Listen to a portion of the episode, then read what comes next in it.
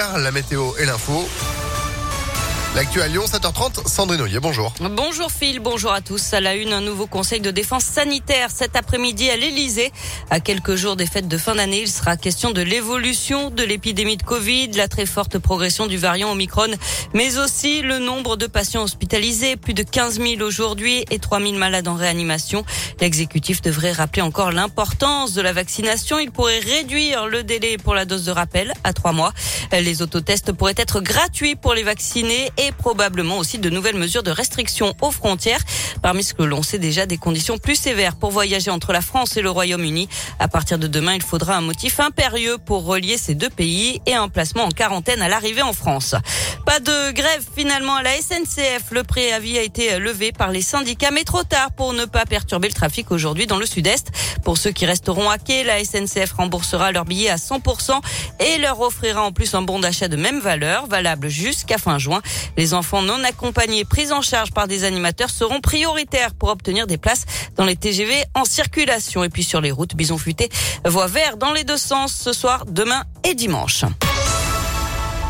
L'actualité, c'est aussi l'abandon des projets de prolongation des métros A et D à Lyon. Celle du métro B et la création de la ligne E vont faire l'objet d'études supplémentaires.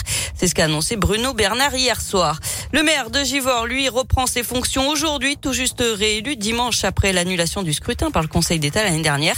La candidate communiste Christiane Charnay avait contesté les résultats pointant des irrégularités. Le premier conseil municipal s'installera ce soir. Une jeune femme de 20 ans agressée sexuellement à la gare de Lyon par Dieu. Les faits se sont déroulés mardi soir. Elle dit avoir été suivie par un homme âgé d'une trentaine d'années qui était alcoolisé, maîtrisé par des passants. Il a été présenté hier à la justice. Une plainte avait été déposée. Et puis un accident mortel hier soir à Lyon. Une moto et une ambulance se sont percutés au carrefour des avenues Félix Fort et La Cassagne dans le troisième arrondissement vers 19h. Le jeune motard a succombé à ses blessures. Une enquête est ouverte. On passe au sport avec du foot, pas de répit même en Coupe de France où elle se déplace ce soir sur la pelouse du Paris FC. Pour le compte des 32e de finale, le club lyonnais entre en lice dans la compétition face à une équipe de Ligue 2. Cette rencontre pourrait permettre aux Lyonnais de retrouver le sourire et surtout la victoire puisque ça fait quatre matchs de suite qu'ils n'ont pas gagné.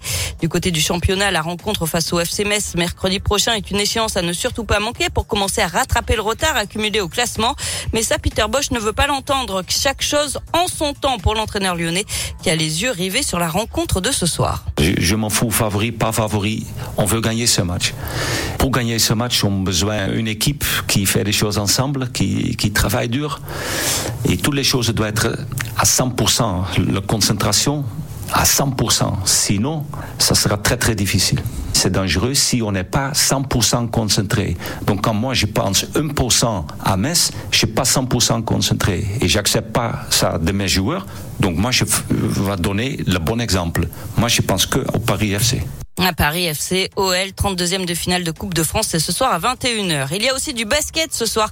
L'Asvel est en Grèce pour affronter l'Olympiakos en Euroleague. Les Villeurbanais sont dans une mauvaise passe avec quatre défaites d'affilée, toutes compétitions confondues. Le coup d'envoi, c'est à 21h ce soir. Ah bah c'est noté, ils sont partis chercher le soleil. Merci Sandrine. Vous, vous êtes de retour à 8h. À tout à l'heure. Allez, 7h34. Météolion.fr